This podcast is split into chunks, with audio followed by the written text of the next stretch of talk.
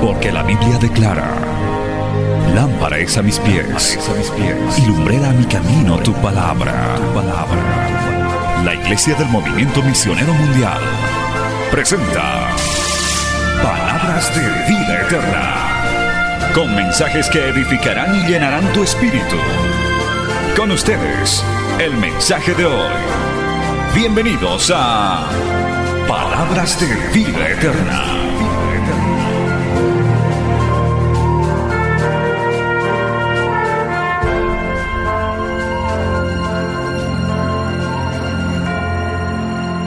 Jeremías capítulo 1, vamos a, a, dar lectura, un versículo, Jeremías capítulo 1, versículo 5. Vamos a dar lectura a la palabra del Señor en esta noche. Jeremías capítulo 1, versículo 5. El tema de hoy es, no soy un accidente. Jeremías capítulo 1, versículo 5. Dice así, antes que te formase en el vientre, te conocí, y antes que nacieses, te santifiqué, te di por profeta a las naciones. Vamos a orar, vamos a poner este tiempo en las manos de nuestro amado Señor. Poderoso Dios, te adoramos en esta noche. Adoramos tu santo y precioso nombre. Tú estás en este lugar. Tú estás en medio de nosotros porque tu palabra dice, donde dos o más estén reunidos en mi nombre, ahí estoy yo. Y acá, Dios mío, hay una multitud de personas que estamos reunidos en tu nombre. Oh bendito eres, recibe toda gloria, recibe toda alabanza, alábale, alábale a Dios en esta noche. Tú has traído alabanza, has traído adoración para tu Señor, para tu Rey, para tu, para tu Creador. Alábale, alábale en esta noche, porque en medio de la alabanza Él se mueve. Oh precioso Rey, aquí estamos tu pueblo, Señor los redimidos, los que hemos sido, Señor, rescatados de la vana manera en la que vivíamos. Estamos para honrar tu nombre, para exaltarte, para glorificarte, Señor. Oh, bendito eres, para pedirte también que nos hables, nos recuerdes tu palabra. A veces olvidamos los planes, los propósitos que tú tienes con nuestra vida. Oh, muchas veces el enemigo haya cabido en nuestra mente, en nuestros pensamientos, pero seas tú tomando control, hablando a cada vida que necesita escuchar esta palabra el día de hoy. Aún, Señor, a los que nos están siguiendo a través de los diferentes medios de comunicación, Padre, que tú has puesto ese sentir para que estén conectados, seas tú hablando, tocando sus vidas, sus corazones, a todos los que estamos acá, no solamente jóvenes, sino aún ancianos que necesitan, necesitamos escuchar esta palabra. Gracias, poderoso Dios, en el nombre de Jesús. Amén. Tome asiento dando un fuerte gloria a Dios. Aleluya.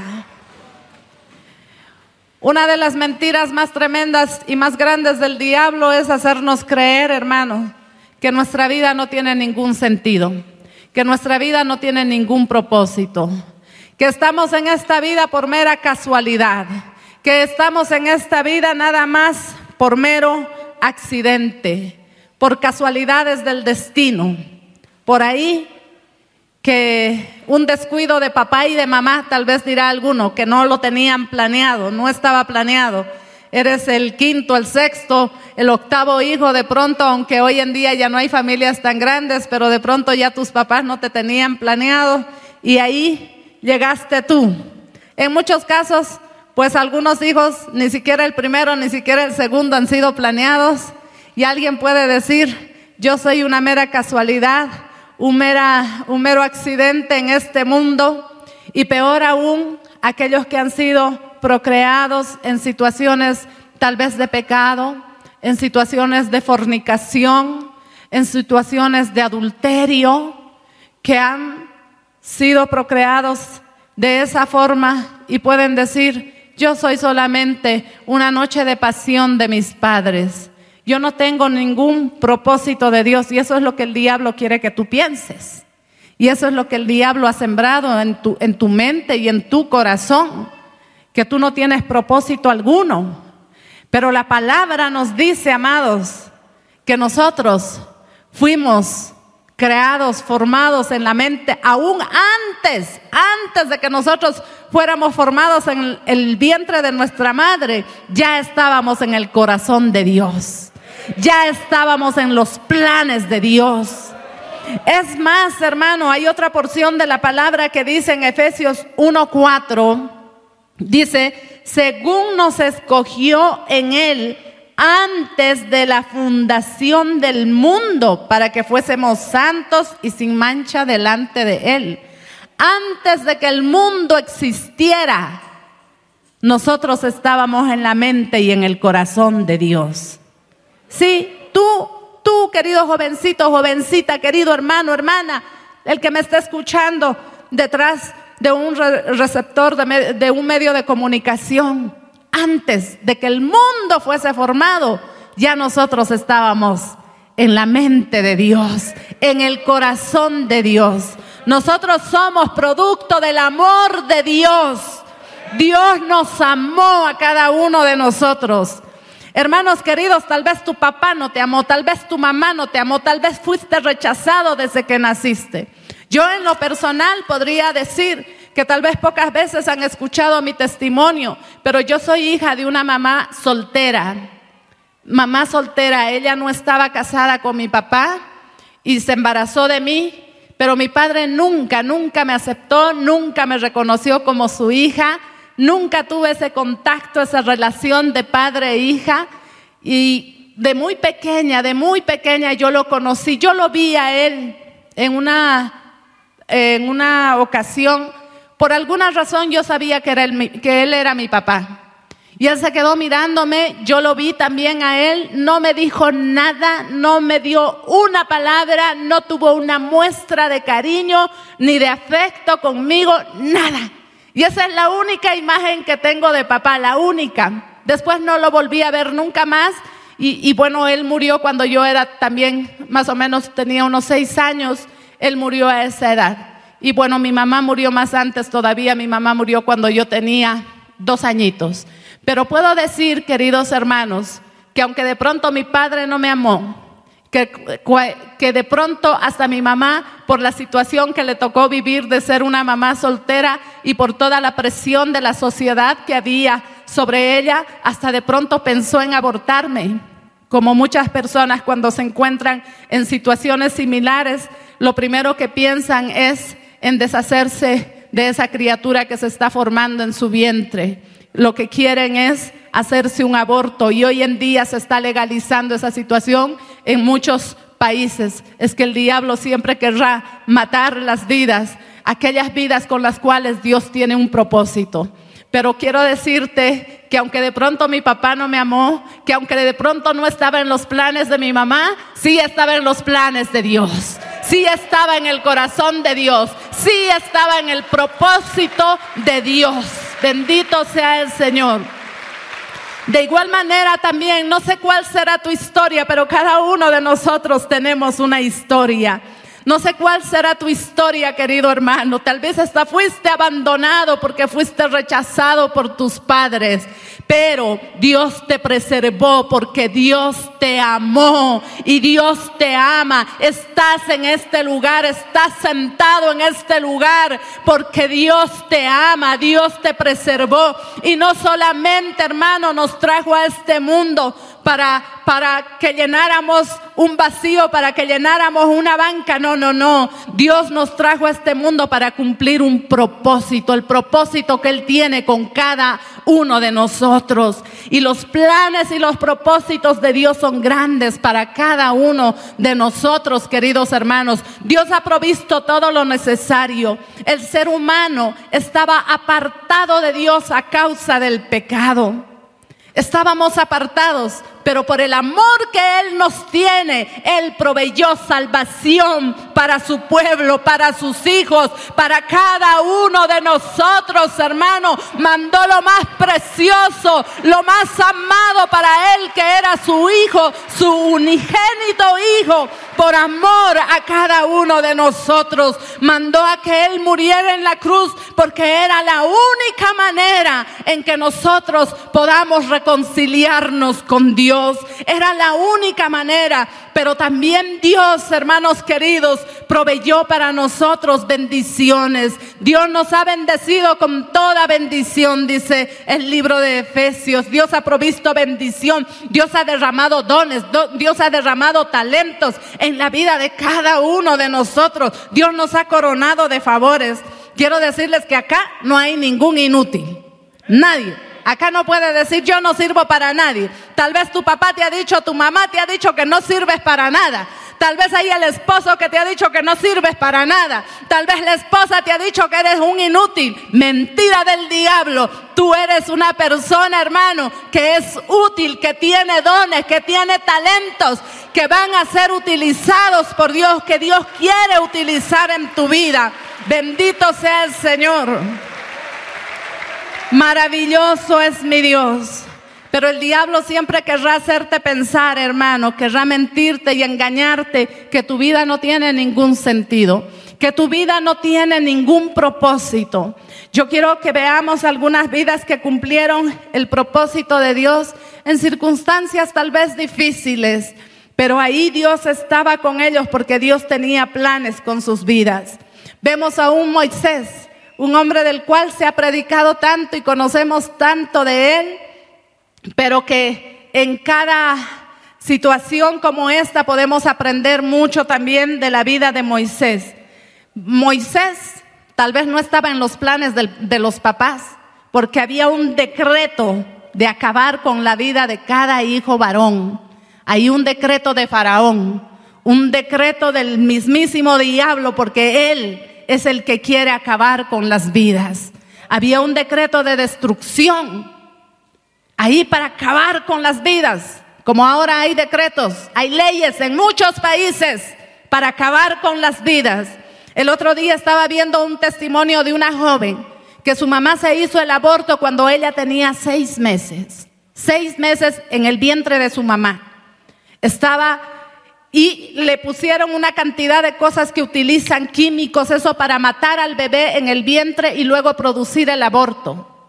Pero dice eh, testifica ya esta mujer adulta, dice, no morí, no morí con todo lo que le pusieron a mi madre ahí, no morí, nació viva, nació viva, pero la madre la rechazó, la madre no la quería, la dejó ahí y esta niña, esta, esta, esta bebé de seis meses fue puesta en adopción, pero con serios daños aún neuronales y todo eso, pero la adoptó una familia que realmente supo amarla supo protegerla, supo cuidar de ella, supo estar cerca de ella. Esta mujer se casó, esta mujer hasta por un milagro de Dios llegó a concebir, tuvo su hijita y hoy en día es una gran defensora, hermano, en contra del aborto. Los planes de Dios eran preservar la vida de esta mujer para que ésta se convirtiera en una voz de aquellos que no tienen voz, de esos niños de millones millones que el diablo ha decretado que mueran y ahora hay esa posibilidad en las, en las naciones. Tristemente en Colombia, en Colombia recién, no hace mucho, se han creado leyes que permiten que las mujeres pueden hacerse un aborto hasta las 24 semanas de nacido los niños, hermano. Ustedes son madres, muchas de ustedes son mamás, yo soy madre de cuatro hijos. A los seis meses ellos ya están con todo formado. Son niños que ya están con todo formado, que solamente esos tres meses les toca desarrollarse, pero legalmente cualquier mujer puede hacerse un aborto allá en Colombia. Qué tristeza, qué tristeza, hermano. Y había esta ley allá en, en, Egipto para matar la vida de los niños y los papás pudieron pensar, pero ¿qué sucedió? Tal vez Amram podía decirle a Jocabet, ¿por qué no te cuidaste? Si hay un decreto, si hay una ley, ¿qué pasó? estoy embarazada, ojalá sea mujercita. Pero nació varoncito, varoncito. Y ahí la decisión en los papás, hay que entregarlo a Faraón. Este niño no puede vivir. Pero dice que los papás lo vieron tan hermoso a este niño, lo vieron tan lindo que Jocabe dijo, no, no puedo. Pero ¿quién puso ese sentir? Fue Dios. ¿Quién puso ese sentir en el corazón de, los padres de Moisés? Fue Dios, hermano. Porque Dios es el que preserva las vidas. Porque Dios es el que tenía propósitos con la vida de Moisés. Para todos los papás los hijos son hermosos. Hermanos, los niños nacen todos peludos, ahí arrugados, ahí todos llenos de grasa, con sus ojos hinchados. Pero los papás los vemos y decimos, qué hermosa mi guagua. Para los papás los hijos son lindos. Pero para Dios somos maravillosos, hermano. Somos preciosos para Dios. Dice la palabra en el Salmo 139, 13 porque tú me formaste, porque tú formaste mis entrañas, tú me hiciste en el vientre de mi madre. El Señor nos formó en el vientre de nuestra madre. Cada detallito, cada forma que nosotros tenemos, somos hechura de Dios. Tal vez tú te quejas de tu tamaño, te quejas de tu nariz, que mi nariz muy grande, que mis ojos muy chiquitos, que mi boca muy, muy torcida. No sé de qué te quejas, te quejas de todo, hermano. Cada detallito que tú tienes es un detalle que Dios ha puesto en tu vida. El diseño que tú tienes no lo diseñaron los hombres, ni el mejor artista de este mundo. Dios fue el que te diseñó. Así como eres, eres único, eres precioso, eres amado por Dios. Y nosotros tenemos que aprender a amarnos y mirarnos con los ojos de Dios. Pero hoy en día la sociedad quiere mentirnos, ahí nos dan formas, nos dan estándares de belleza y queremos, si la guagua a ver si tiene los ojos verdes, nos encanta, ay choquito es, ay no es tito, es aquellito es, tratando de ver siempre según las formas del mundo, hermano. Cuando cada uno de nosotros, hermanos, somos preciosos delante de los ojos de Dios. Tal vez tú no te sientes linda, tal vez tú no te sientes guapo, pero eres amado por Dios. Eres precioso para Dios, no solamente para tus papás, queridos hermanos. Y si el mundo no te quiere, no importa, lo importante es que Dios nos quiera. Lo importante es que Dios nos ame. Moisés fue preservado, hermano. Moisés, Dios lo guardó. ¿Y por qué? ¿Por qué Dios preservó la vida de Moisés? Porque Dios tenía planes, Dios tenía propósitos con la vida de Moisés. Tú no estás accidentalmente en este mundo. Dios tiene planes contigo, conmigo. Sí, contigo. Y Moisés, hermano de a la edad de 40 años, trató de cumplir los propósitos de Dios, de Dios los que él creía que eran, como era, él creía que tenía que ser a su manera.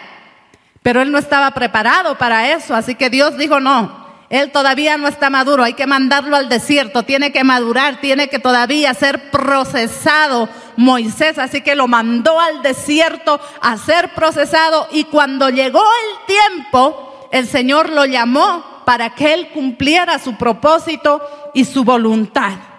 Pero ahí ya Moisés no se sentía preparado. Ahí ya Moisés decía, no, el asunto no es conmigo, Señor. Miren, nos vamos a ir un ratito, váyase a Éxodo capítulo 4, vamos a leer del versículo 10 al versículo 12. Éxodo capítulo 4, versículo 10 al 12.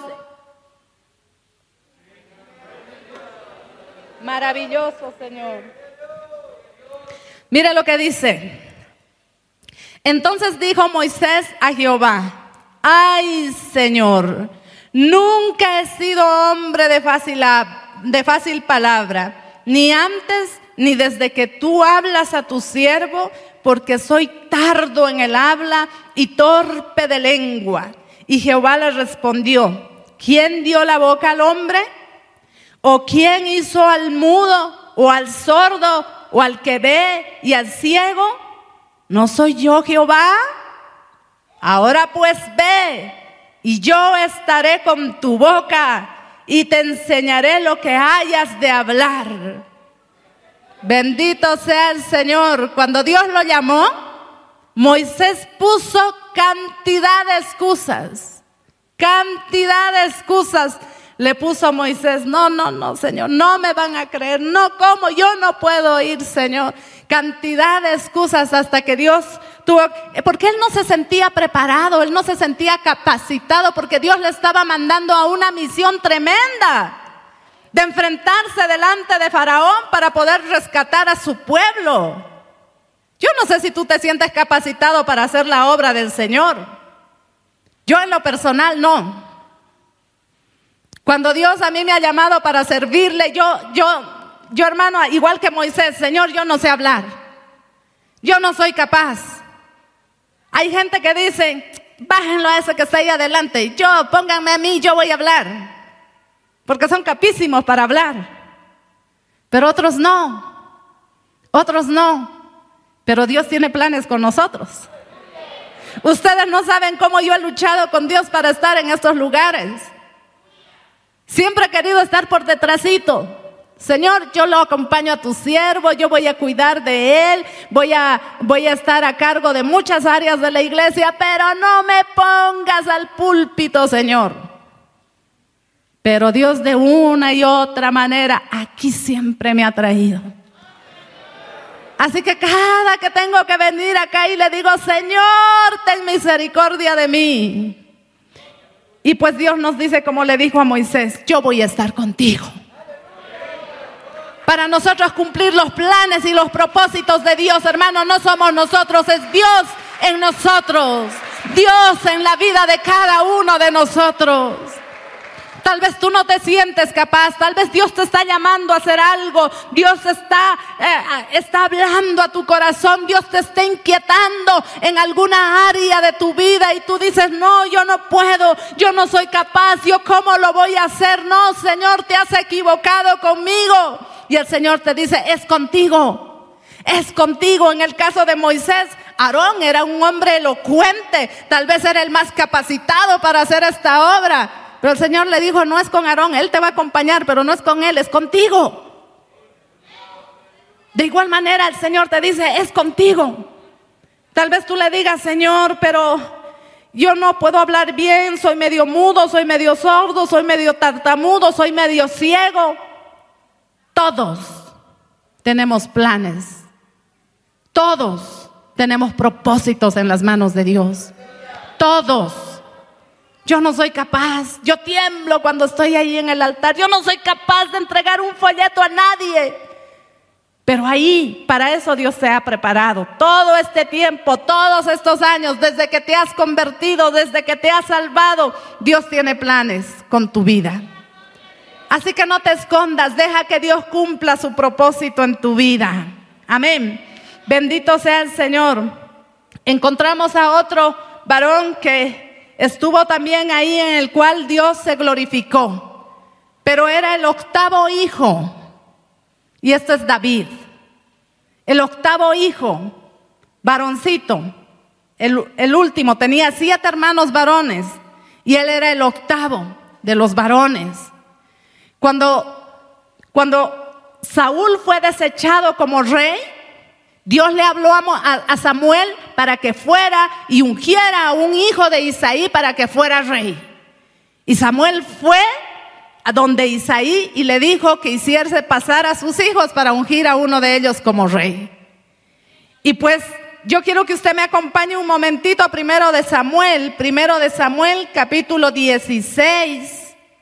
Vamos a dar lectura a unos cuantos versículos para que usted entienda un poquito más, comprenda. Yo sé que la mayoría de ustedes conocen Biblia, pero hay otro tanto también de hermanos que no conocen, así que por amor a ellos también tenemos que leer la palabra. Amén. Primero de Samuel, capítulo 16, versículo 6 en adelante. Dice así, y aconteció que cuando ellos vinieron, él vio a Eliab y dijo, de cierto, delante de Jehová estás ungido. Y Jehová respondió a Samuel, no mires a su parecer, ni a lo grande de su estatura, porque yo lo desecho, porque Jehová no mira lo que mira el hombre, pues el hombre mira lo que está delante de sus ojos, pero Jehová mira el corazón. Entonces llamó Isaías a Aninadab y lo hizo pasar delante de Samuel, el cual dijo, tampoco a este ha escogido Jehová. Hizo luego pasar Isaí a Sama, y él dijo, tampoco a este ha elegido Jehová. E hizo pasar Isaí siete hijos suyos delante de Samuel. Pero Samuel dijo a Isaí, Jehová no ha elegido a estos. Entonces dijo Samuel a Isaí, ¿son estos todos tus hijos? Y él respondió, queda aún el menor que apacienta las ovejas. Y dijo Samuel a Isaí, envía por él, porque no nos sentaremos a la mesa hasta que él venga aquí. Envió pues por él y le hizo entrar y era rubio, hermoso de ojos y de buen parecer. Entonces Jehová dijo, levántate y úngelo porque este es. Y Samuel tomó el cuerno del aceite y lo ungió en medio de sus hermanos. Y desde aquel día en adelante el Espíritu de Jehová vino sobre David. Se levantó luego Samuel y se volvió a Ramá. El pequeño Samuel no estaba en los planes de sus papás. Tal vez, hermano, como el octavo era el descuidito, o tal vez estaban esperando una niña y no un varón después de tantos hijos varones que tenían. Como en el caso de nuestro pastor Mario Lima. Él es el cuarto de tres hijos varones, él es de cuatro hijos varones, él es el último. Y sus papás esperaban una niña y ustedes ya saben el testimonio, se los ha contado una y otra vez. Cuando su papá dijo, ¿qué es? ¿Qué es? Es varoncito. Otro varón. Ay, hermano, qué dolor. Otro varón. Dice que sus papás hasta pensaron en cambiarlo por una niña.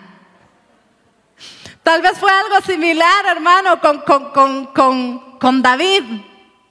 Ah, bueno, tal vez dijeron, no, no lo podemos cambiar, pero bueno, este David, a ver, este pequeño ahí detrás de las ovejas, ¿para qué sirve David este pequeño?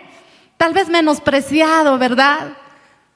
Tal vez hemos sido menospreciados por los papás, no hemos sido, tal vez, hermano, mimados y consentidos como los más como los primeros hijos, a veces con los primeros hijos, todo hermano, todo lo mejor para los primeros hijos.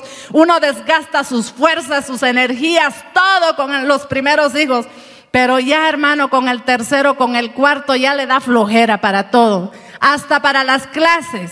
Hasta cuando llega al colegio hay que comprar material, hay que forrar los materiales. Cuando son varios hijos dice uno, ay, no, ya no, ya flojera, me da que acabe de una vez, que crezcan de una vez. A veces los últimos hijos, hermanos, duermen hasta en la casa del perro, ahí aprenden a caminar solos, como sea olvidados. Acá puede ser algo de pronto que causa broma, pero los hijos que han pasado por eso tienen a veces dolor, tienen resentimiento en su corazón.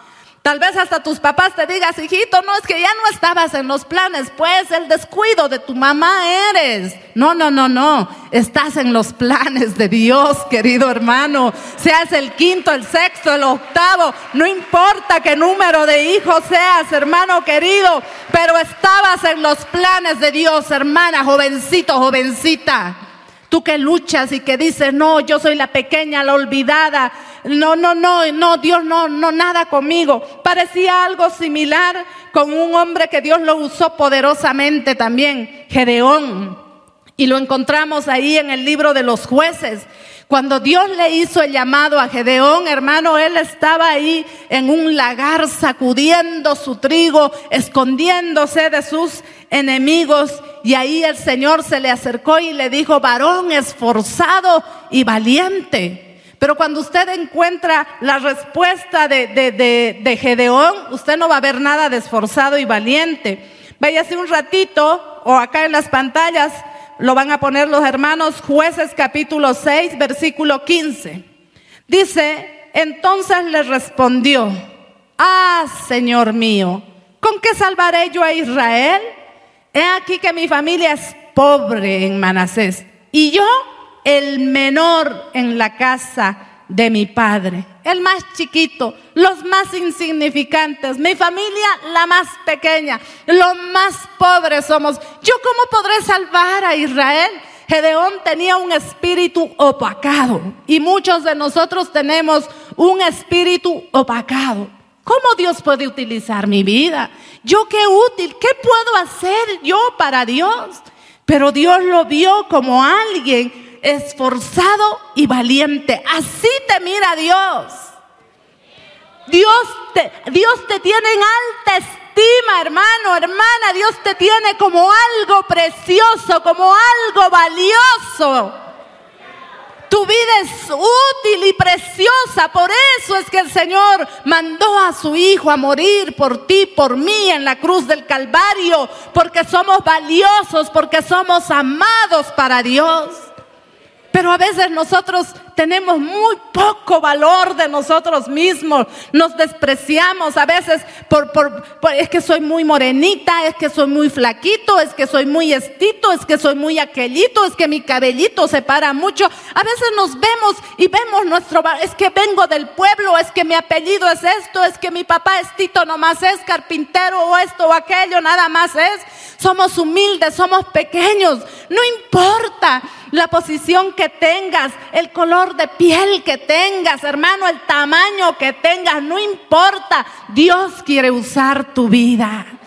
Y eres valioso, eres valiosa para el Señor. Bendito sea el Señor, aleluya. Sabes que la palabra nos manda a que nosotros no pensemos más de nosotros, ni menos. Eso está en Romanos 2, 12, 3. Digo pues por la gracia que me es dada a cada uno que está entre vosotros, que no tenga más alto concepto de sí que el que debe tener, sino que piense de sí con cordura, conforme a la medida de la fe que Dios repartió a cada uno. Es decir, hermano, no te, no te creas tampoco el pavo real acá, oh, ¿quién como yo? Nadie es como, soy un hijo de Dios, soy la sierva de Dios nadie conmigo, orgulloso, no. Pero tampoco te sientas la última cucaracha, hermano, ahí, la, la, el chulupi de ahí que hay que aplastar, porque hay gente que se siente así, lo menos, lo más chiquito, lo que no sirve para nada. No, pecas también cuando eso sucede. Piensa, como la palabra te manda que piensas, que eres una hija de Dios, un hijo de Dios, un escogido de Dios, porque eso dice la palabra. Somos escogidos por Dios, amados por Dios. De esa manera tú tienes que verte. Soy amado por Dios, soy amada por Dios, soy escogido por Dios. Que aunque mamá y papá te dejaran, yo no te dejo. Ese texto que leyó mi hermana tan hermoso que está en Isaías, ¿puede la madre olvidarse de su hijo? Es posible que ella sí, pero yo yo no me olvido de mis hijos, de ninguno de mis hijos, jovencito, jovencita, que estás en esta noche, en este lugar. Dios no se ha olvidado de ti. Dios no se olvida. Estás en el corazón de Dios y Dios tiene planes buenos para tu vida planes preciosos para ti, para cada uno de ustedes. Tal vez te sientes rechazada por tus padres. A veces, hermano, los papás no somos sabios, somos torpes, aún en la manera en que hablamos.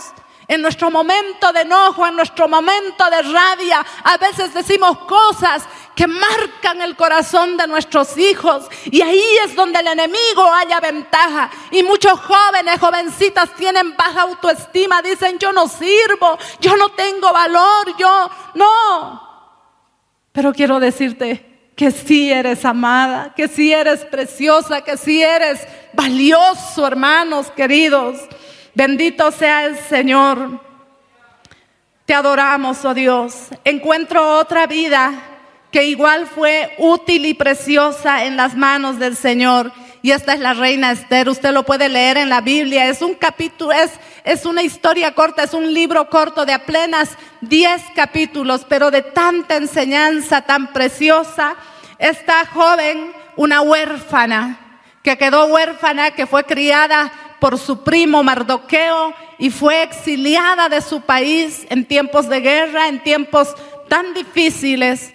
Yo me pongo a pensar hoy en día en esta guerra que hay entre Ucrania y, Rusia. ¿Cuántos están saliendo de su país? ¿Cuántos están escapando? ¿Cuántos? Pero con cuántos de ellos Dios no tendrá propósitos. Con cuántas vidas Dios no tendrá propósitos. En este momento están sufriendo, tal vez están llegando a lugares alejados. Aún hay una pareja que ha llegado a nuestro país, hermano, que ustedes lo han debido ver por las por las noticias que ha causado tanta controversia, pero están llegando a diferentes lugares del mundo, pero lejos de su país. No es nada fácil vivir lejos de tu país, lejos de tu tierra, lejos de tu familia. Y en esta situación, Esther estaba lejos de su país, lejos de su tierra y, tristemente pues había perdido a sus padres. No nos dice las condiciones en las que había perdido a sus padres, pero Esther había perdido a sus padres. Pero Dios le preservó la vida a Esther porque Dios tenía planes con la vida de Esther. Por situaciones que fueron ocurriendo en, el reino, en, en ese lugar, pues la reina Basti fue destituida y llamaron y aconsejaron al rey pues que buscara a la nueva reina y ahí fueron convocadas las mujeres más bellas.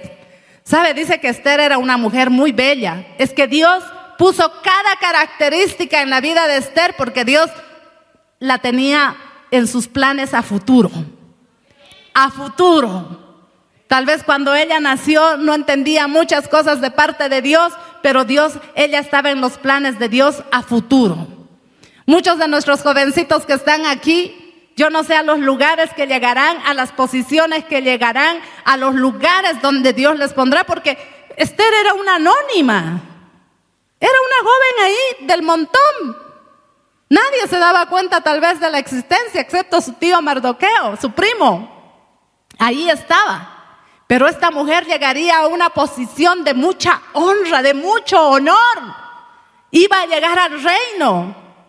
Pero no iba a llegar al reino para adornar el palacio, para que, para que, el, para que el rey la exhibiera, exhibiera la belleza de Esther. No, Esther iba a llegar a ese lugar con un plan, con un propósito mayor de parte de Dios.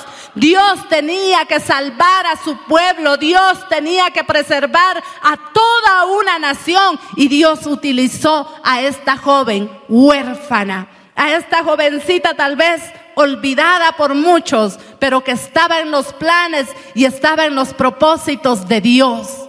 Dios tenía planes con la vida de ella y le preservó. De igual manera, hermanas queridas, yo no sé a dónde ustedes llegarán con el tiempo, pero Dios cumplirá el propósito que tienen cada una de ustedes. Dios va a cumplir su propósito. No sé, de pronto las lleve hasta las naciones, yo conocí una jovencita que trabajaba en mi casa, una joven muy humilde, muy sencilla, pero que tenía una capacidad y una mano para la, cocina y estudió para ser chef. Ella se esforzó mucho porque su mamá no tenía ni siquiera para pagarle los estudios, ella era muy humilde Vivían en unas casitas de calamina allá por Aracagua. No sé si algunos conocen Arocagua, por el mercado de Arocagua. Y ahí, ahí habían, habían unas casitas de calamina, no sé si siguen habiendo, pero ellos vivían ahí. Una muchacha muy sencilla, muy humilde. Pero ahora, hermana, esa muchacha está por las naciones. Jamás nos imaginamos cuando la vimos lo que Dios iba a hacer con ella. Ella tiene ese talento de la cocina y sé que Dios está usando su vida no solamente para ser útil en, ese conocimiento de la cocina, sino que ella era una creyente, una mujer que ama y conoce a Dios. Yo sé que el lugar donde ella está, está llevando la palabra del Señor, está llevando las promesas del Señor y Dios está utilizando ese instrumento para gloria y, y honra de su nombre. Así que querida hermana, no importa de la condición, hermano querido, de la condición de donde tú procedas, Dios tiene planes y propósitos contigo. Grandes son los planes de Dios, pero de una y otra manera, pues el enemigo siempre va a tratar de truncar los planes que Dios tiene en nuestra vida. El enemigo va a tratar, el enemigo va a tratar de acabar con nosotros, hermano. Ese ha sido su propósito y yo quiero hablarles un poquito el día de hoy de la vida de José. José tenía grandes promesas de parte de Dios para su vida. Él había recibido promesas cuando era apenas un pequeño, que su madre, que su madre, su padre y sus hermanos se doblarían delante de él. Eso hablaría de que él estaría en una posición de mucha honra. Y por eso le tenían rabia a sus hermanos. Además, sus hermanos le tenían mucha rabia porque era el mimado y el consentido de su papá. Le tenían mucho enojo.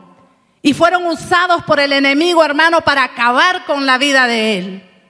Y eso es lo que quiere el enemigo, acabar con la vida de cada uno de nosotros. ¿Usted no cree que el enemigo ha intentado matarlo? Sí. Tal vez desde el mismo momento en que estábamos en el vientre de nuestras madres ha intentado matarnos. No sabemos, tal vez las mamás hasta han considerado hacerse un aborto.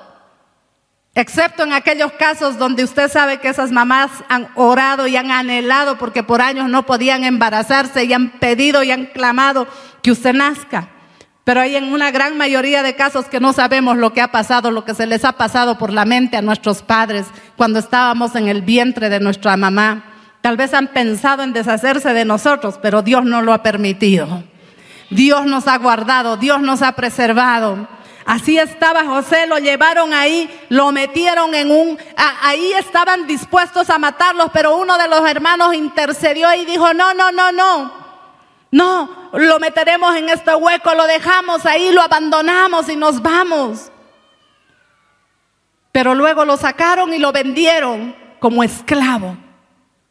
Y se deshicieron de él. Pero Dios usó todo, hermano para sus propósitos. Vayamos un momentito a Salmo. Salmos capítulo 105. Poderoso es el Señor.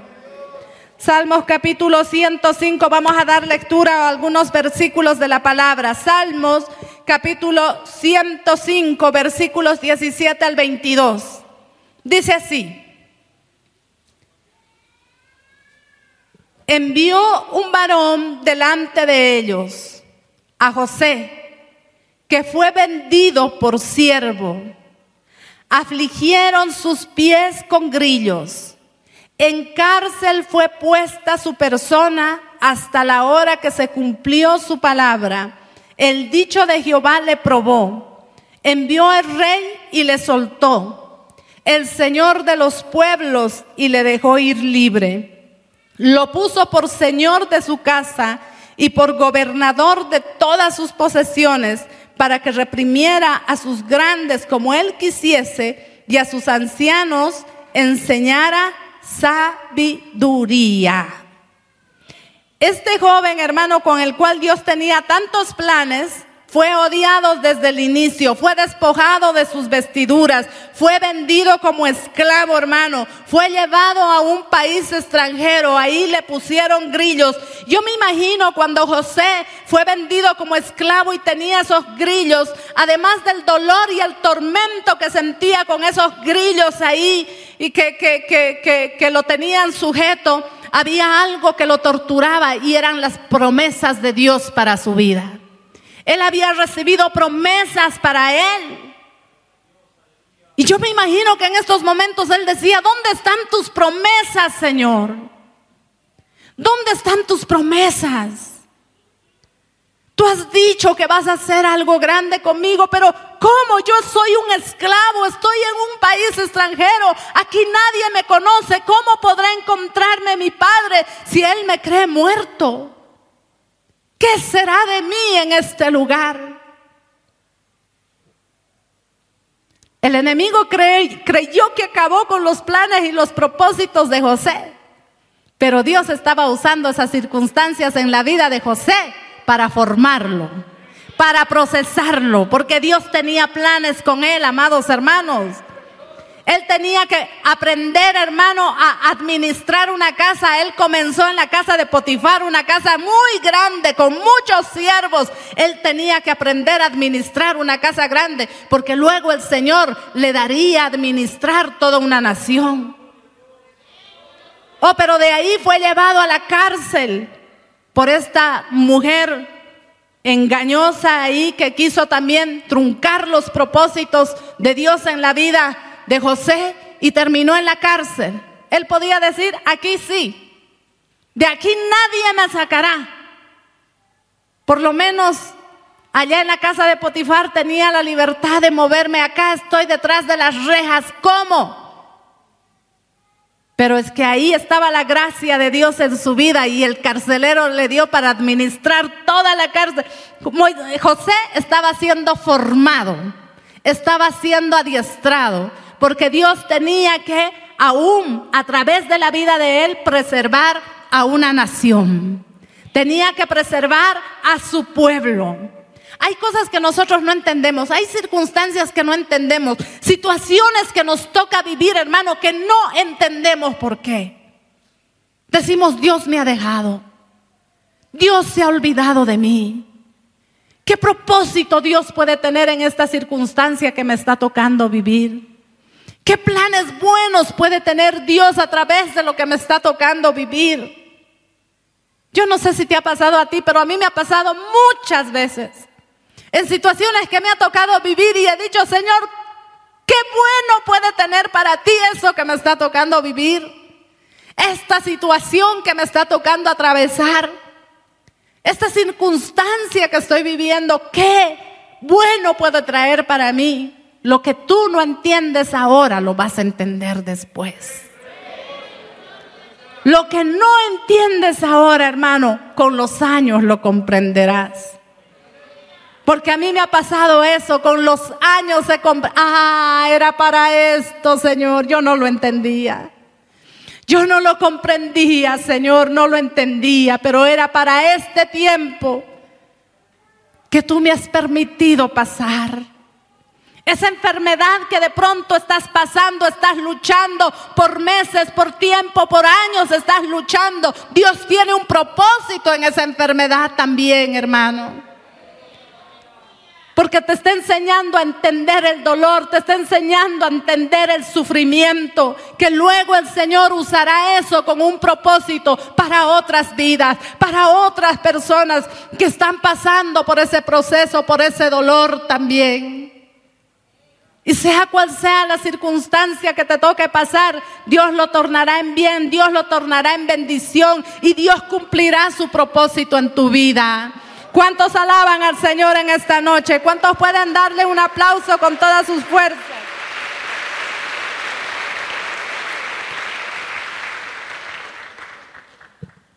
Bendito sea el Señor. Dice Jeremías 29:11. Jeremías 29:11 dice, porque yo sé los pensamientos que tengo acerca de vosotros, dice Jehová, pensamientos de paz y no de mal, para daros el fin que esperáis. Yo he buscado este mismo versículo en otra versión de la palabra. Dice así, pues yo sé los planes que tengo para ustedes, dice el Señor son planes para lo bueno y no para lo malo, para darles un futuro y una esperanza. Esto les estaba dando el Señor a su pueblo que estaban en el exilio, que estaban, hermanos, viviendo una situación difícil de adversidad, pero ahí el Señor les dio esta palabra y les dijo, yo tengo planes buenos, pensamientos buenos para ustedes y no malos. Toda circunstancia que viene, que nos puede parecer mal a nuestros ojos, es para bien. El pueblo de Israel era un pueblo sumamente idólatra, hermano, eran idólatras. Pero cuando ellos, hermanos, fueron llevados a Babilonia, fueron disciplinados por Dios, pasaron tiempos muy estrechos de mucho dolor, de mucho sufrimiento, ellos nunca más volvieron a ser idólatras. Nunca más. Aprendieron su lección. Así que Dios permite algunas circunstancias difíciles en nuestra vida ¿Por qué? Porque está tratando algunas áreas de, nuestro, de nosotros para formarnos, para cumplir sus propósitos, porque Él tiene planes buenos, tiene pensamientos buenos para nosotros, pensamientos de bendición, hermano. Dios quiere lo mejor para tu vida, jovencita, jovencito. Dios quiere lo mejor para tu vida. Dios quiere lo mejor. Mantente fiel, mantente honrándole al Señor, mantente alabándole a Dios. No te desesperes. Si el idóneo no llega todavía, no te desesperes. Tranquila, Dios tiene lo mejor para ti. No agarres a cualquier cosa por ahí a la desesperación. Dice, no, es que los años ya se están pasando. Lo que venga, como sea. No, tú te mereces lo mejor. De igual manera los jóvenes, si todavía no llega tu costillita, tranquilo, tranquilo. Dios tiene lo mejor para ti. La bendición, el complemento perfecto para ti, porque Dios tiene planes buenos. No te desesperes, no te adelantes, no hagas las cosas mal. No hagas las cosas mal, porque ahí sí te vas a meter en problemas. Espera con paciencia espera con paciencia que Dios tiene lo mejor siempre para cada uno de sus hijos. Sé fiel a Dios, honra a Dios, querido hermano. Dice el Salmo 138, versículo 8. Jehová cumplirá su propósito en mí. Tu misericordia, oh Jehová, es para siempre. No desampares la obra de tus manos. El Señor cumplirá el propósito que tiene en la vida de cada uno de nosotros. Esa era la oración del salmista. Jehová cumplirá su propósito en mí. Tú tienes un propósito de parte de Dios. La única manera de nosotros encontrar nuestro propósito es a través de venir a Cristo, es a través de venir a Dios. Vamos a encontrar, porque el mundo vive sin propósito, hermano. Eh, el mundo vive, nace, crece, muere, eh, se, reproduce y muere. Para el mundo no hay propósito, para los hijos de Dios hay propósito. Para cada uno de nosotros hay propósito. Y en Cristo encuentras tu propósito y que tu oración sea cuál es el propósito que tú tienes conmigo. Uno de los propósitos es que tú tengas comunión con Dios. Otro de los propósitos es que lo alabes con todo tu corazón. Fuiste alabar, fuiste creado para alabarlo. Otro de los propósitos que tienes es para servirle al Señor, hermano, para que le entregues tus fuerzas, tu juventud, tu vida, tus dones, tus talentos. Es para que le sirvas al Señor. Ese es otro propósito por el cual fuiste creado. Otro propósito es para darle la gloria y la honra al Señor. Fuiste creado para glorificarle a Dios. ¿Sabes? Jesús glorificó al Padre cuando Él cumplió el propósito que Dios tenía con Él. El propósito era que Él fuera a la cruz del Calvario. O oh, hay situaciones que son tan difíciles de cumplirlas y vivirlas, pero ese es el propósito que Dios tiene para nuestra vida. Cuando tú te sientas sin fuerzas, cuando sientas que ya no sabes qué hacer, simplemente haz la oración que Jesús hizo con el Padre. Si es posible, pase de mí esta copa, pero si no puedes, Señor, hágase tu voluntad. Cumple tu propósito en mi vida. Cumple tu propósito en mí.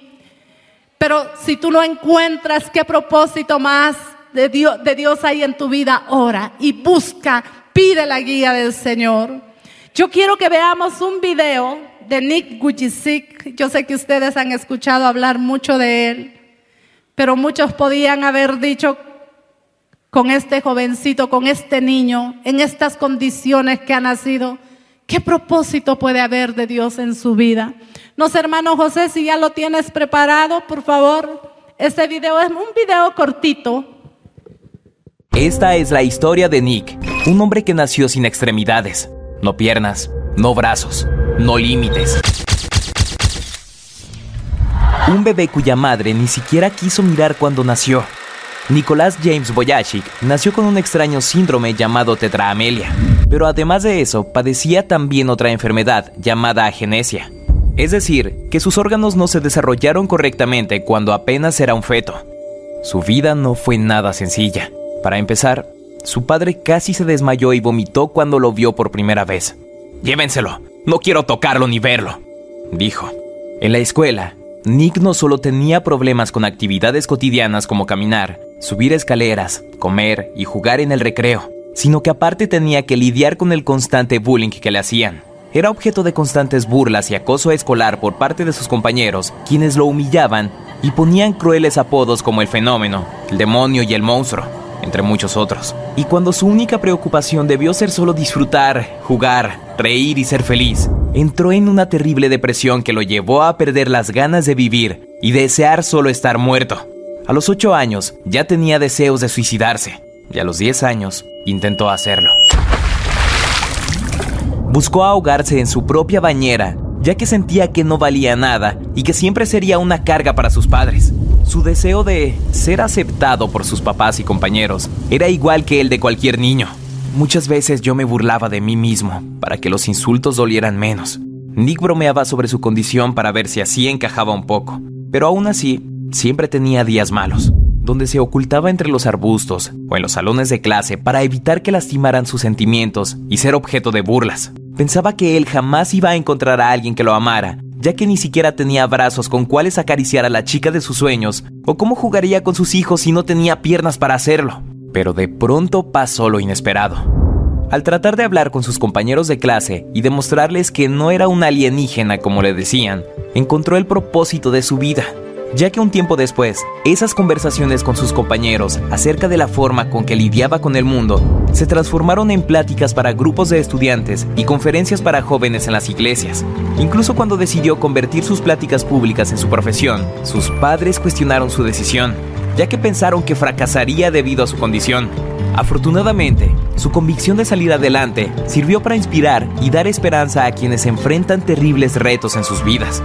Para Nick, haber nacido sin brazos y sin piernas no fue un castigo divino. Por el contrario, piensa que esa discapacidad aumentó su poder para servir al propósito de Dios. Ese gran hombre utiliza su condición para ayudar a otras personas, especialmente a los discapacitados, y así inspirarlos con sus mensajes de fe, esperanza y amor. En palabras de Nick, el carácter se forma con los retos que superes en tu vida, ya que el valor crece cuando te enfrentas a tus peores temores. A pesar de que el destino lo marcó antes de nacer, él siempre ha vivido sin imposibles, e incluso, en sus propias palabras, él se describe como un milagro de Dios. Constantemente supera sus propias barreras, no solo por sus videos en YouTube subiéndose a una patineta, surfeando, tocando música, jugando golf, sino porque se ha vuelto un ejemplo de vida a través de los años. Conferencias, libros, testimonios y vivencias lo han convertido en un orador motivacional, predicador cristiano y director de una fundación para personas discapacitadas. Todo esto después de graduarse de la carrera de contabilidad y planeación financiera en la Universidad de Griffith en Australia. En la actualidad, Nick es un famoso orador motivacional y su historia nos enseña que si no consigues un milagro, conviértete en uno. Y sobre todo te empuja a que nunca dejes de creer, no pienses en lo que te falta en la vida, sino en lo que puedes conseguir. Nick ha estado en los cinco continentes y ha dado conferencias motivacionales en más de 30 países. Ha publicado cinco libros y también ha participado en cortometrajes como el del Circo de las Mariposas. Además, se casó en 2012 con la hermosura Kanae Miyahara y tienen dos bellos y saludables hijos, un niño llamado Kiyoshi James y una niña de nombre Dejan Levi. Por lo que Nick Boyashik nos recuerda que una de las alegrías más grandes de la vida es ser parte de algo más grande que tu propia existencia. Todos los seres humanos nos enfrentamos a miles de retos a diario. Sin embargo, la forma en la que afrontamos esos retos es la que nos hace diferentes a los demás. Sin duda alguna, Nick nos demuestra que no hay obstáculos en esta vida que no puedas superar. Nunca te rindas. Ahora dime, ¿cuál es tu pretexto para no cumplir tus sueños? Gloria al Señor, aleluya. Bendito sea el Señor. Una historia, hermano, que no es ficción, es una realidad. Que tal vez hasta le aconsejaron a sus padres que se haga un aborto al ver que había situaciones que él no tenía las extremidades, pero sus padres son pastores, sus padres eran temerosos de Dios. Y este niño nació, vino a este mundo con un propósito. Alguien podría decir, alguien sin extremidades, ¿qué propósito podría tener de parte de Dios? Pero ya ustedes vieron él ha predicado la palabra en cantidad de naciones. Millones se han convertido a Cristo por estos mensajes, por esta predicación. Que tal vez, hermano, su vida no ha sido fácil, pero Dios lo ha procesado y lo ha formado. Y Dios está cumpliendo su propósito en esta vida. Nosotros, hermanos, tenemos manos, tenemos pies, a veces tenemos hasta doble boca. Deje que Dios cumpla sus propósitos en su vida. No le crea las mentiras al diablo. No le crea sus engaños al diablo. Tú no eres producto de un accidente. Tú eres, hermano, el producto del amor de Dios contigo. Dios te ama. Dios te, te tiene en sus planes y en sus propósitos. Vamos a ponernos de pie.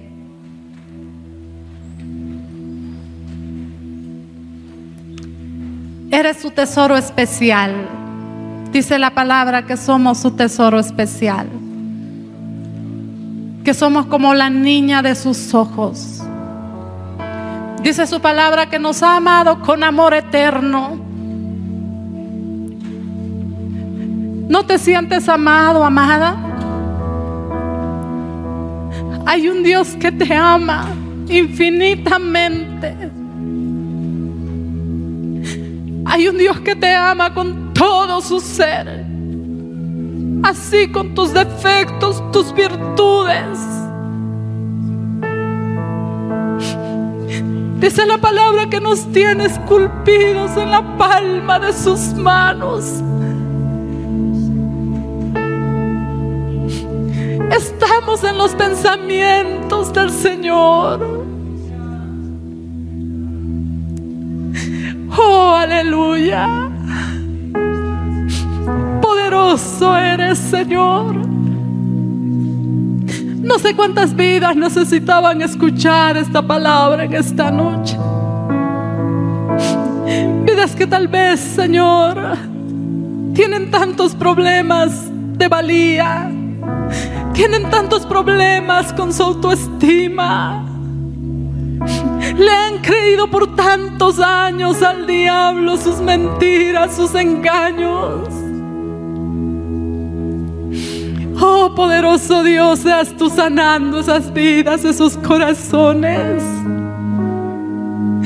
No lo digo yo, hermano, hermana, no lo digo yo, lo dice la palabra del Señor. Lo dice la palabra del Señor. Él te formó en el vientre de tu madre. Cada rasgo que tú tienes, hermano, eres hechura de Dios. Dale gracias al Señor. Dale gracias al Señor. No estás en este mundo por mera casualidad. No, no. Estás en este mundo porque Dios, Dios te ha traído, Dios ha permitido que nazcas. Dios tiene planes contigo. Tal vez has sido abusado, maltratado, menospreciado, herido, herida. Tal vez has sido rechazado, rechazada.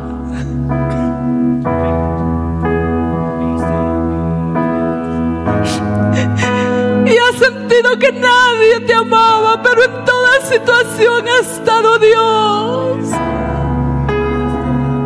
Dios ha estado cuidando de ti, Dios ha estado preservando tu vida.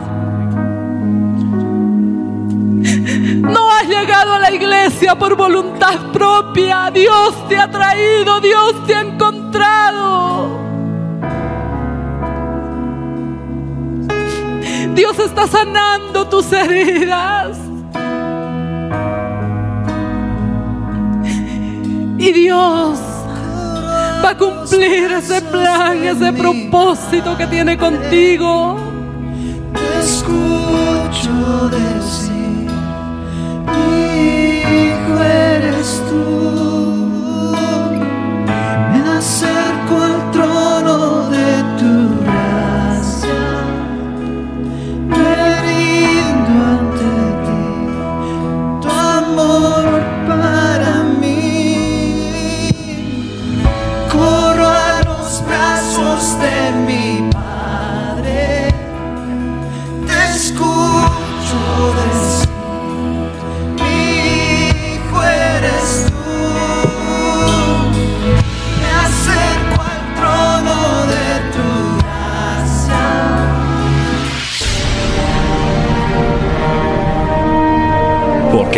declara, lámpara es a mis pies, a y mi camino tu palabra, tu palabra. La Iglesia del Movimiento Misionero Mundial tuvo el grato placer de presentar Palabras de Vida Eterna. Si el mensaje de hoy ha edificado tu vida y llenado tu ser, comunícate con los teléfonos de esta emisora. También para pedir una copia del mismo y compartir con otros. Esta fue una producción de la Iglesia del Movimiento Misionero Mundial. Gracias por tu atención. Hasta la próxima. Hasta la próxima. Hasta la próxima. Hasta la próxima.